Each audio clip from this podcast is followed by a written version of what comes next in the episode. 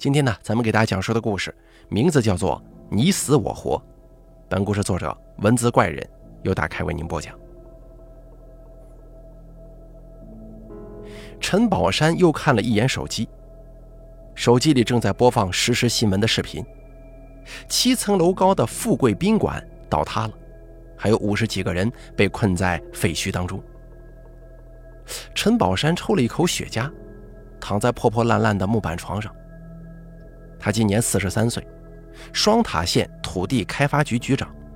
这个富贵宾馆三年前是他手上批的。马来西亚反腐败委员会的人应该很快就要来找他了。没错，他生活在马来西亚槟城，一个有百分之六十都是华裔人口居住的城市。可是命运这件事很难说，现在他还是风光的开发局局长。可到了明天，应该就是无期徒刑。顺着富贵宾馆往下查，这几年他收的好处应该都要被弄出来了。陈宝山抬起头，透过茶色墨镜看着头顶烂墙上的一道蜘蛛网，还有一只挣扎的苍蝇。这个破房子是他老家的祖屋。最新新闻，刚有一个人被救出来了。陈宝山又看了一眼手机，新闻播报员转而失落地说：“可是，人已经没有呼吸了。”差不多了。陈宝山用力抽完最后一口雪茄，自己的时间应该是差不多了。他从意大利手工皮衣的口袋里掏出一瓶安眠药，一口气全部吞了下去。死在祖屋总比死在监狱要好吧？第一集，凌晨两点钟，胡一汉经常会做同样一个梦。在梦中，他还是一个十八岁的少年，一头染得金黄的头发，一只老虎的纹身。他浑身都是血，地上有一把刀，两个警察按着他，他跪在他爹的面前。他爹重病在床，奄奄一息，看到儿子用尽全身的力气爬起来，说：“儿子，跑。”可惜这只是梦。等胡一汉醒来的时候，他爹早已过世二十几年了，而他，也已经四十八岁了。十八岁那年，他犯事杀人，在监狱蹲了二十九年，去年才出来。胡一汉坐起身，从床头拿了一支烟，点上，擦了擦眼角流出的眼泪。手机响了，凌晨两点钟，有工作要做。胡一汉赶忙换好衣服裤子，骑着电动车去了殡仪馆。他是一个入殓师，像他这种在监狱待了半辈子的人，保安、工人、清洁工，很多单位啊，表面上说不建议，其实还都是会建议的。而也许只有殡仪馆不太建议，反正是跟死人打交道。两点三十分。交接工作的员工把尸体停放的位置和单子给了胡一汉，就走了。这个时间，宾馆里只有胡一汉一个活人。他走进房间，看见平躺着的陈宝山的尸体。自杀，死了有十几个小时。这样的尸体算是好的了，比较完整。胡一汉主要负责的工作是给尸体化妆，像烧伤、撞车那类尸体最难修复。皮都裂了，需要通过手工仿造一张面皮贴在骨头上。这种工作一般要弄上三天，味道很重，吃饭都会觉得恶心。而眼下这具陈宝山的尸体，一个多小时就能弄完。胡一汉洗了洗手，戴上口罩，开始给陈宝山的尸体进行按摩。可是当他的手触摸到陈宝山的身上的时候，突然感觉到了不对劲。不对呀，这个尸体怎么还是热的？他把手放在陈宝山的鼻子上按了按，突然手一缩，朝后一退，差点摔倒在地上。这个陈宝山还是活着的。他深吸一口气，怎么办呢？哦，对了，打电话。他拿出手机，按照家属信息栏上填写的信息拨通了电话。喂，是陈宝山的家人吗？我是殡仪馆这边，陈宝山没死。对，没死。你们怎么搞的？哎呀，他真的没死。行，你赶快过来，我这边通知医院。等一等，不要通知医院。电话那头传来一个女子的声音：“怎么了？”女子沉默了一会儿，然后说：“你现在旁边有人吗？都这么晚了，殡仪馆就我一个。好，我叫茉莉，我是陈宝山的老婆。你帮我杀了陈宝山。你说什么？这这怎么可以啊？你小声点三十万？什么三十万？我给你三十万，你帮我杀了陈宝山。”胡一汉的脸涨得通红。很难形容他当时的反应，震惊之余又有一丝兴奋。他靠在墙上握着电话，没说话。茉莉继续说：“你听我说，这件事根本不会有人知道。陈宝山已经死了，手续都办好了，你只要把他掐死，这笔钱就是你的了。怎么样？”胡一汉转头看了一眼躺着的陈宝山，他只有微弱的呼吸。这件事如果他做了，确实是没有人知道。三十万，这意味着什么？他今年已经四十八岁了，独身一人住在几百元的破出租屋内，拿着三千元每月入殓师的工资，还要接受单位领导的白眼，说了给他转正，都干了一年了，还是拿他当临时工。三十万呢？要杀陈宝山相当容易，只要往他脖子上一按，没几分钟必死无疑。真的不会有人知道，一个都到了殡仪馆的死人再死一次，你说谁会知道啊？到底干还是不干呢？他犹豫了一下，我我，他喉咙很干，正准备说点什么，我给你五十万。茉莉瞬间提高了价码，胡一汉的心砰砰跳着，好，这一个字几乎是脱口而出。五十万呢，对他来说那是此生都没见过的天文数字。挂了电话，胡一汉擦了擦手，走到停尸台上，看着躺在上头的陈宝山，他呼了一口气，颤抖的双手按在了陈宝山的脖子上。忽然，陈宝山眼睛一睁，他醒了。陈宝山看见了一个戴着口罩的男的正在掐他脖子，胡一汉。陈宝山用手去抓胡一汉的手，不过他才刚醒，还是很虚弱的。胡一汉慌了，他没想到陈宝山竟然醒了过来，怎么办呢？没得选了，胡一汉更加用力地掐着陈宝山的脖子，他只能死。陈宝山一手按着胡一汉的手，一手在停尸台上乱抓，他抓到了架子上的一把剪刀，他握着剪刀朝胡一汉的大腿狠狠地插了上去。胡一汉疼得松了手，伸手去捂住腿上流出的血。也就是趁着这样的时机，陈宝山爬了起来。他看到一扇窗户，这是二楼。他打开窗户，跳了出去。殡仪馆建在偏僻的地方，外头是一片树林。月光之下，陈宝山跌跌撞撞地钻入了树林中，逃了出去。第二集。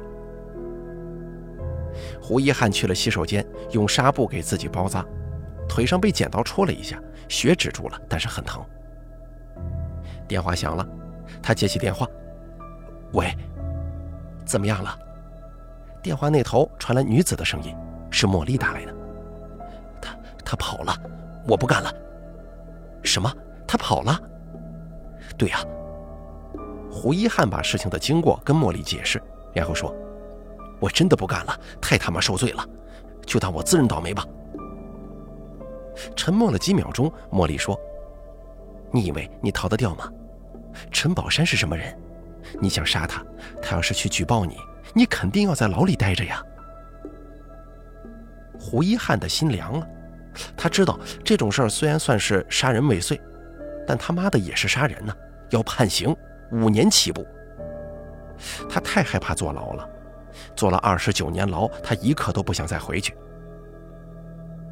没用的，他去报警，我们就全完了。我，我还是去自首吧。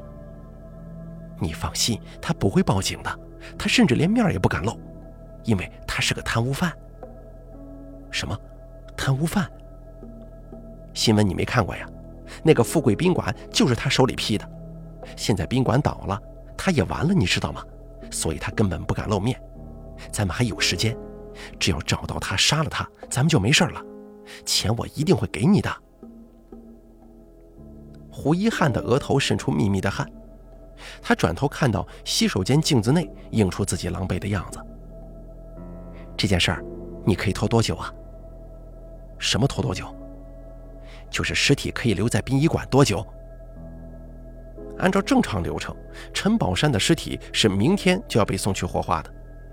不过胡一汉可以找个理由跟火葬场说，尸体在修复的时候遇到了些麻烦，要过两天再送去火葬场。殡仪馆里每天都有十几、二十几具尸体进进出出，谁会管得了一个陈宝山的尸体在哪儿啊？胡一汉说：“最多三天。行，咱们先见一面，想想办法，你不要害怕。”第三集，凌晨三点钟，亚一弹乡的乡长黄世坤从家里出来了，上了他的那辆老式的丰田越野车。他把车子开到二十公里外的一片麦田中，然后按下了双闪灯。啪的一声，副驾驶的门被打开了，陈宝山跳上车，给我水。陈宝山说。黄世坤从后头取来一大瓶矿泉水，陈宝山咕咚咕咚全喝光了，又说道：“给我点吃的。”黄世坤从后头取来面包跟火腿肠，陈宝山狼吞虎咽地把食物吃光了。怎么回事啊？烟，给我烟！陈宝山擦了擦嘴，黄世坤递上香烟，点着了火，陈宝山抽了一口，这才缓过劲来。妈的！你那个药给的早了。陈宝山的死亡，其实啊是他跟黄世坤精心布好的局。首先呢，他安排自己在亚一弹箱的祖屋里假死，吃下假死药，让身体表面症状看上去像死了一样。紧跟着，亚一弹箱的乡长黄世坤找了个乡医，快速宣布陈宝山死亡，然后直接给了死亡证明，尸体运到了殡仪馆。原定计划是第二天一早送到火葬场，火葬场跟殡仪馆相隔有十几分钟车程。火葬场那边有一个叫钱兵的人接应，他会调包走陈宝山的尸体，这样陈宝山就真正做到人间蒸发了。事成之后，陈宝山会付给黄世坤六百万做酬劳。只不过没想到，黄世坤弄给陈宝山的假死药药效结束的太快了，陈宝山提早醒了。那个贱人想杀我，陈宝山狠狠抽了口烟。他算是想明白了，自己假死的事儿只有茉莉跟黄世坤还有钱兵三个人知道。为什么一个入殓师要掐死自己呢？肯定是茉莉指示的。人家都说一日夫妻百日恩，他可真够绝的。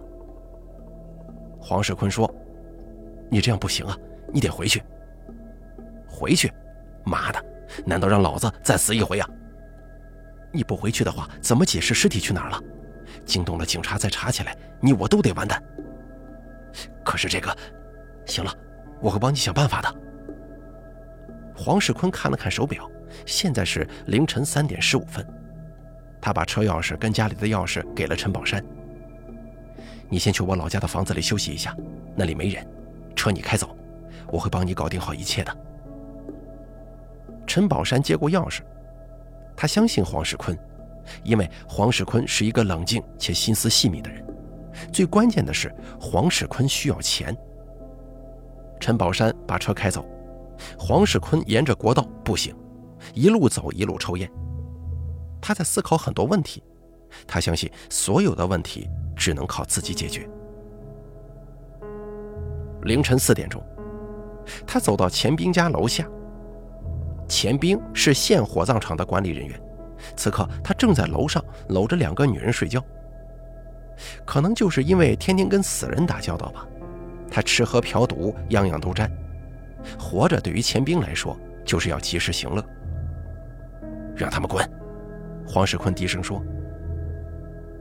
钱兵打发两个女的走了，自己穿好衣服跟裤子，他浑身都是肌肉，还有刀疤。陈宝山跑了。黄世坤坐下，点了一支烟。什么？他跑了？那那怎么办呢？我有个计划，咱们杀了陈宝山。黄世坤想了很久，他觉得陈宝山就像是一个定时炸弹，很不稳定。万一他逃跑被抓了，那黄世坤跟钱兵肯定被连累。就算现在不抓，能保证得了将来不会被抓吗？活着的人总是守不住秘密的。可是，那那钱怎么办呢？陈宝山是个精明的人，他承诺给黄世坤和钱兵六百万，这个钱要等他坐上船逃走之后才会给他。黄世坤咧嘴一笑，说道：“我有个办法，让他以为自己死的刚刚好。”随后，他说出了他的计划。首先，让陈宝山再吃假死药死过去，然后他们把陈宝山转移到偷渡跑路的船上，把陈宝山叫醒，骗他说事情已经办完了，陈宝山就会给钱。收了钱之后，立刻做掉陈宝山，之后把陈宝山的尸体运到殡仪馆，从殡仪馆再弄到火葬场，直接给火化了。哼，这样做，一切都妥了。黄世坤翻转烟头，用手直接掐了烟，而钱兵也笑得很邪。行，嘿嘿，就按你说的办。但是咱们还需要一个人，谁呀？那个入殓师。第四集，凌晨四点一十分，茉莉出门，她驾驶奔驰车往殡仪馆的方向开，一路上她忧心忡忡。这件事情能够解决吗？后视镜里映照出了他那四十岁的面庞，瘦瘦的，头发烫过，气质很好。他每周都会去做美容。他点了一支烟，杀陈宝山是刚才一时的决定。陈宝山假死，他是知道的。原本他会跟陈宝山一起去巴西，自由之都，在那儿度过余生，用那些贪污受贿来的钱。陈宝山的钱由他掌管。可那还是陈宝山的钱在自己手里才痛快呀！陈宝山活着就是个定时炸弹，要是哪一天他又被抓回去了，该怎么办？心意已决，丢掉烟，烟头顺着风飘落在地，被跟在后头的一辆老式丰田越野车的车轮碾灭了。二十分钟后，茉莉到了殡仪馆门口，她走下车，看到路边站着一个腿上有伤的男人。胡一汉，虽然只是第一次见面，不过两个人很快就认出了对方。里头还有别人吗？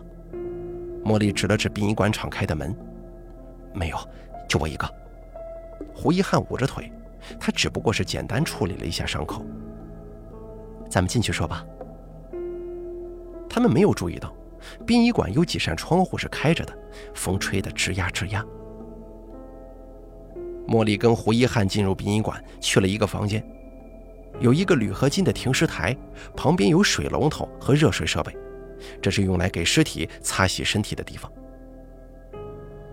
茉莉找来针线帮胡一汉缝伤口。没有麻醉药，你忍着点吧。第一针穿了下去，第二针，胡一汉的额头一阵阵冒出汗。胡一汉咬着牙，三分钟之后，伤口缝好了。茉莉为胡一汉细心地包扎伤口。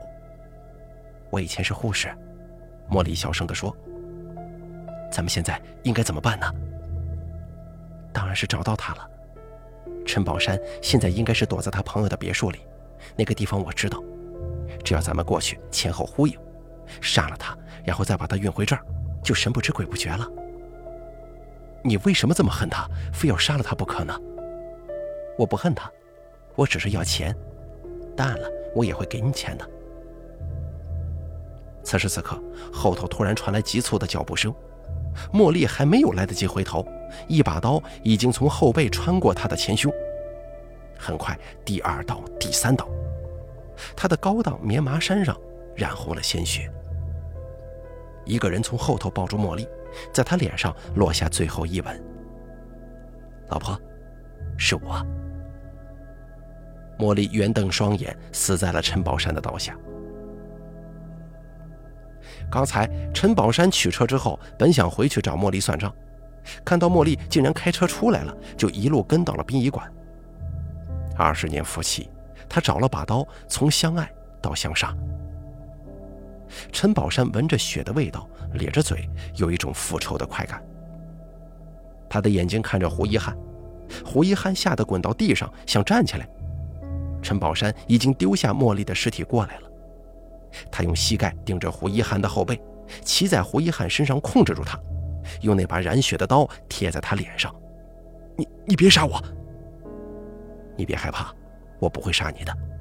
我不但不杀你，我还会给你钱，五十万，只要你帮我做件事儿。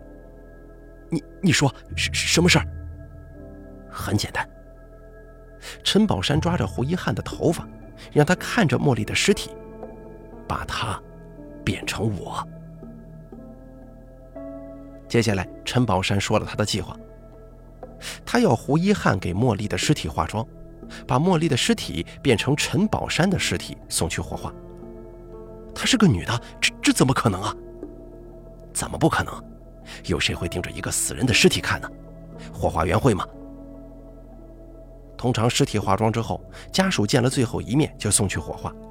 当然了，家属也可以选择不见，直接送去火化。火化员接过尸体之后，是直接放入火化炉的。火化员根本不知道死者是谁以及长什么样。换句话来说，只要胡一汉给茉莉剪了头发，穿一身男士的衣服，化妆清楚点，是不会被发现的。胡一汉在飞快地思考着。陈宝山凑到他耳旁说道。如果我被抓到，我就会告你谋杀。但是，只要我能过得了这一关，我会给你五十万，大家都没事你只能按照我说的做。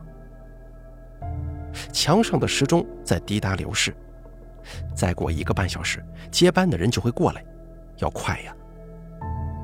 好吧，胡一汉同意了。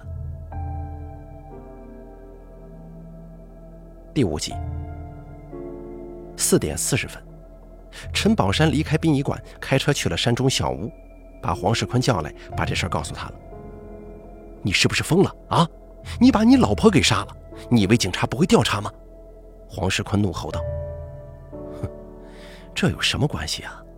我是个已经死掉的贪污犯，我老婆的尸体被火化了，谁能找得到？警察只会当他卷款逃跑去了外地，你说是不是？黄世坤压住火。事已至此，只能先解决了。你打算怎么办？让尸体快点火化，最好今天就弄掉，然后帮我联系船，我立刻走。黄世坤沉思了一会儿，说：“我会安排今晚十一点钟的船，天星码头。你现在就待在这里，哪里也不要去，听到没有？”陈宝山同意了，去房间呼呼大睡。出了屋子，黄世坤沿着山路走。原来的计划用不上了，陈宝山不可能再吃假死药了，还留下一堆烂摊子，这可怎么办呢？他思索着，钱他一定要，陈宝山也一定得死，有没有什么办法可以两全其美呢？对了，那个入殓师。黄世坤突然想到了办法，他思考着将会出现的危险，虽然有点困难，不过可行。他掏出手机给钱兵打了个电话：“喂，钱兵啊，你去一趟殡仪馆。”四点五十分，胡一汉坐了一会儿，缓过神，开始清理现场。他把茉莉放到那个铝合金的停尸台上。前半个小时他还坐在这里，茉莉为他缝针，而现在他却要给茉莉的尸体清理。对于入殓师来说，通常不叫尸体，而称为大体。这是对死者的尊重。他看着茉莉的大体，血已经不怎么流了。他用针缝了伤口，开了热水，用花洒清洗大体的全身。真是个可怜的女人呢，生是老公的人，死成了他的替死鬼。胡一汉的手是哆嗦的，处理过那么多的大体，但这个是最特殊的。其实啊，他可以简化这些流程，但他就是想认真做。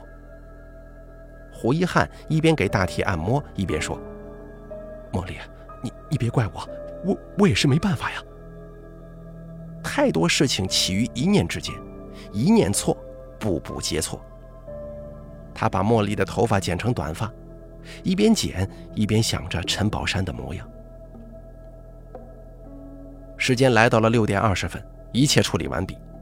他给茉莉找了一身男士的衣服穿上了，化了妆，抱着这个瘦小的人儿抬进了棺材床，旁边一个吊牌编号写着陈宝山。忽然之间，他犹豫了一下，他可以回头的，去报警承认自己的罪行，跟警察说实话，戴罪立功，将功补过，或许，或许不需要坐牢呢。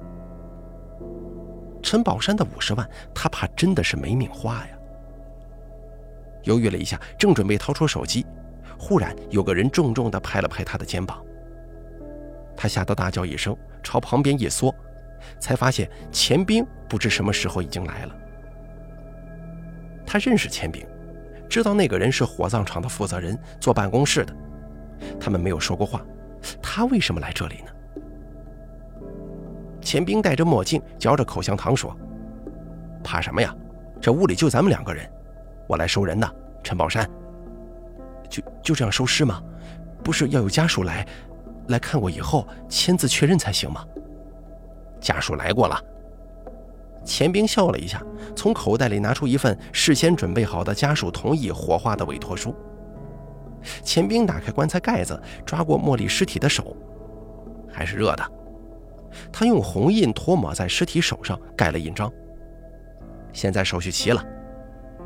钱兵把缩在墙边的胡一汉拉过来，帮我把尸体装上车，然后跟我去拿钱。胡一汉没有选择，他只能照做。第六集，他和钱兵推棺材上了车，钱兵让他坐在车后面，车辆开始前行。后车厢大约三米长，胡一汉坐在旁边，茉莉的棺材在中间发出吱呀吱呀的声响。他是想回头的，可是越来越远了。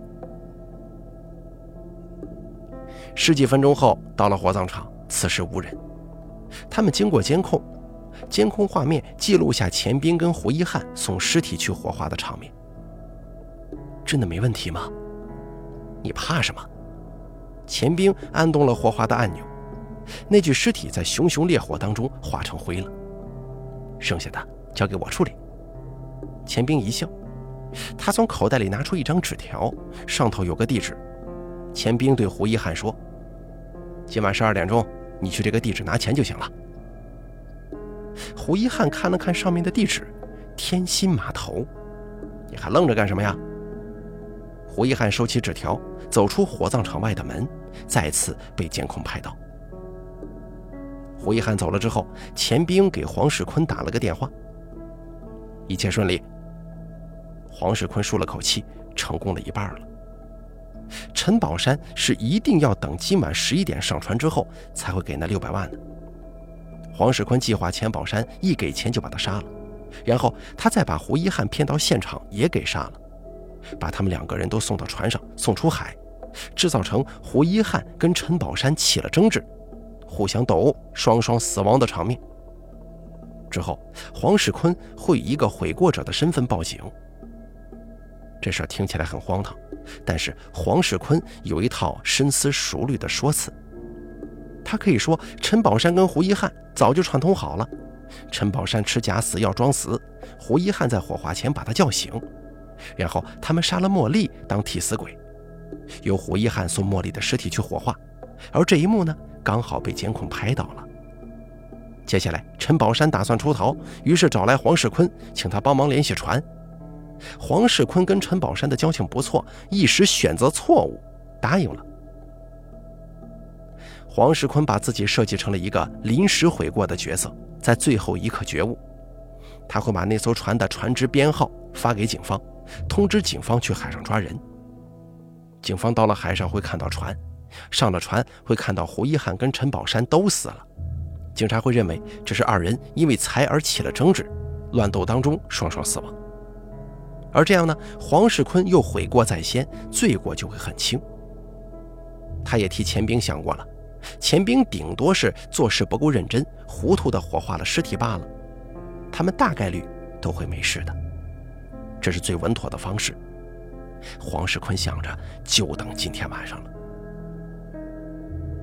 胡一汉回到家之后，就开始整理东西。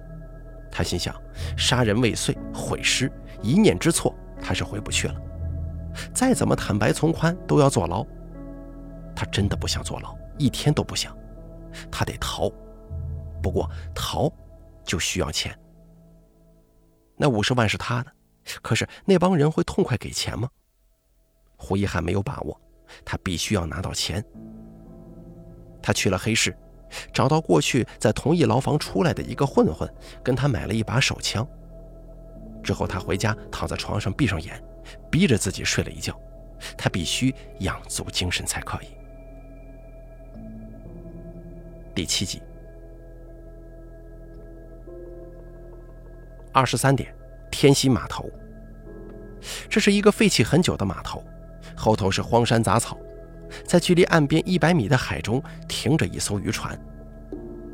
陈宝山驾驶丰田越野车到了现场，他穿着皮衣，抽着雪茄。黄世坤在岸边等他，冲他招了招手。看到没有，船就在那儿了。黄世坤指了指一百米外的渔船，在码头旁边停着一条小船。黄世坤跟陈宝山坐上小船，黄世坤用船桨划船。小船朝着渔船的方向驶去，海风徐徐吹来。陈宝山问道：“事情都解决了吗？”“啊，都解决了。你去巴西的路线已经安排好了。渔船会带着陈宝山离开马来西亚海域，然后开去印度尼西亚、菲律宾，在那里先玩上几天，转大船，再换小船，再换大船，最后抵达巴西。巴西这个地方……”有足球，有女人，可真是男人的天堂啊！陈宝山浮想联翩，他有钱，用贪污来的钱足够他在巴西挥霍余生了。小船到了渔船旁边，黄世坤用手电筒对渔船亮了三下灯。船头坐着一个戴防风帽的渔民。我就送你到这儿了。黄世坤伸出手，好朋友，一路顺风啊！要付钱了，六百万。陈宝山从口袋里掏出一个纸条，上面有一个地址，还有一串密码数字。接着，在那个教堂外面的树下有个保险箱，挖出来，把密码输入，钱就是你的了。哼，你可真行啊，把钱藏在教堂。我有很多钱，神父会替我保管的。说着，他用手做了一个亲吻天空的动作。陈宝山上了船，站在船头，他闭上眼睛，闻着马来西亚的海风味儿，这是他家乡的味道，将来就再闻不到了。就在他最放松、最舒服的时刻，他突然感觉到一阵猛烈的、扎心的疼，一把刀从他的后背刺向心脏。第二刀，陈宝山痛苦地转过头，他发现那个渔民是钱兵。陈宝山又回头看着小船上的黄世坤，他伸出手，颤抖地指着黄世坤：“你为什么？”话音未落，钱兵捅了第三刀。陈宝山身子一瘫，这个死法跟他杀老婆的方法一样，轮回相报。他死不瞑目的等着黄世坤。第八集，二十四点整。黄世坤躲在渔船上，旁边是陈宝山的尸体。他透过船舱玻璃看着岸上的一切。胡一汉到了天溪码头，而钱兵站在小船上等他。下来呀！钱兵示意胡一汉到船上。我我的钱呢？在那艘渔船上，陈宝山会亲自把钱给你的。胡一汉犹豫了。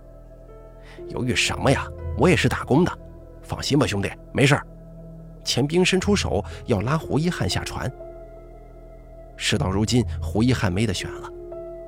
他正准备到船上，可是忽然他闻到了什么味道，那是血腥味他看到月光下钱兵的手红红的，在船上还有一件衣服，衣服上有血迹，下面藏着一把露出刀柄的刀。妈的，这是个局，他要杀我！胡一汉一惊，拔腿就往后面的山上跑。不好！钱兵跳上岸，赶快追了过去。在渔船上的黄世坤看到这一幕，心里咯噔一声：胡一汉必须得死，事情万万不能暴露。他从渔船上跳下海，朝岸边游去。此刻正是退潮时分，在海水的推动之下，他游得特别快。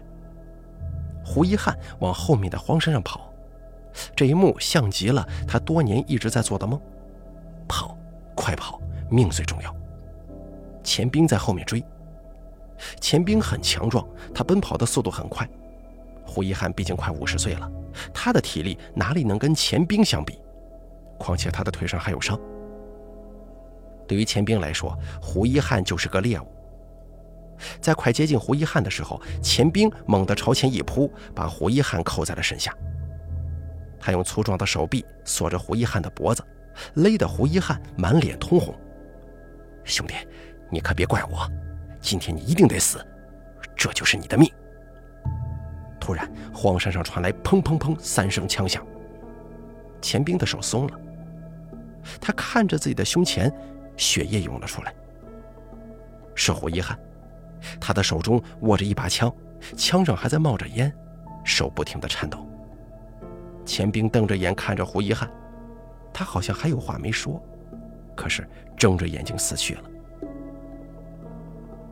第九集，完了，杀人了，为什么会这样啊？月光下，胡一汉的面目由于惊慌、恐惧而扭曲。没有希望了。他想起那个梦，想起了在梦中父亲对他说“跑”，现在只能跑了。胡一汉站了起来，开始跑。他跑下了荒山，他看到天心码头的牌子，他很快就可以逃离这个地方了。现在警察应该还没有发现，他还有时间回去收拾一下，离开槟城，离开马来西亚，去越南，去金三角，不论去哪里都行。做什么都可以，只要不坐牢就可以。他在思索着，突然后头有大灯一亮，一辆丰田越野车轰隆一声冲了上来，是黄世坤。他坐在车上，很准确地找到了胡一汉的位置，油门一踩，车速特别快，丰田越野车从胡一汉的身上碾了过去。胡一汉口吐鲜血，四仰八叉，直挺挺的，而后。再也没有任何反应了。黄世坤从车里缓缓走下来，他蹲下身。胡一汉死了，眼睛直直的瞪着。终于都结束了，只有我活了下来。黄世坤心想：可是现在该怎么办呢？这个现场太混乱了。黄世坤起身，突然他看到了从胡一汉裤袋里掉出的手枪，他想出了另一个版本的真相。不过，这个真相要逼真一点。黄世坤来回踱步，思索了一会儿，只能这么办了。他用胡一汉的手抓着手枪，朝自己腰部的位置“砰”的一声来了一枪。然后他捂着伤口回到越野车上，打了九九九报警电话。第十集。而接下来，黄世坤被送到了医院。他躺在病床上，跟警察交代了那个他排练好的真相：陈宝山勾结了钱兵、胡一汉制造假死，他们还杀了茉莉，用茉莉的尸体做陈宝山的替死鬼。是陈宝山告诉我的，他来找我，要我帮他联系船逃走，他威胁我，我我没有办法，只能帮忙。他怕我告密，开着我的越野车，绑架我，到了天心码头。黄世坤继续说。最后时刻，钱兵、陈宝山、胡一汉因为钱的事起了争执。胡一汉杀了陈宝山跟钱兵，他还想杀我呢。我被他打了一枪，然后我就跑，跑上我的丰田车。我只想要活着，因为自卫，我开车撞向了胡一汉。这就是事情的全部真相了。他对着面前的两个马来西亚警察如此说道。第十一集。过了半个月，黄世坤可以出院了。这个案件太过于复杂，牵扯到贪污、假死等问题。而案件当中，除了黄世坤外，其他涉案人员全部死了。警察查起来非常费劲，也需要时间。他们决定先把黄世坤无罪释放，派人暗中观察。过了一个月，黄世坤放松了警惕，他以为没事了。在某天夜里，他带了一把铲子，一个黑色的空包，开着他的丰田越野车去了一个教堂。教堂边上有一棵树，黄世坤用铲子在树下的土里挖着，挖了一米六深，他挖出了一个保险柜，这就是陈宝山藏钱的地方。黄世坤记得那串密码，他转动着保险箱的转轮，左三十，右二十。远处两个警察正用望远镜看着这一幕，他们只能看到高高的土堆。咱们要去抓他吗？再等等。左转四十，右转十五。保险柜咔嗒一声打开了，六百万是我的了。黄世坤很得意，他打开了保险柜。可是里面没有钱，没有珠宝，只有一个黑黑的装置，装置链接着保险柜的门。随着门被打开，一根线断了，黑黑的装置上亮起了一串红色的电子数字，正在倒计时。五、四、三，是炸弹。黄世坤这才反应过来，那个陈宝山压根就没打算给我钱，他想我死。黄世坤想爬出那个坑，可是土太过松软，坑也太深了，他爬不出去。砰的一声巨响，划破了寂静的黑夜。好了，你死我活的故事，咱们就说到这儿了。感谢您的收听，本故事作者文字怪人由大凯为您播讲。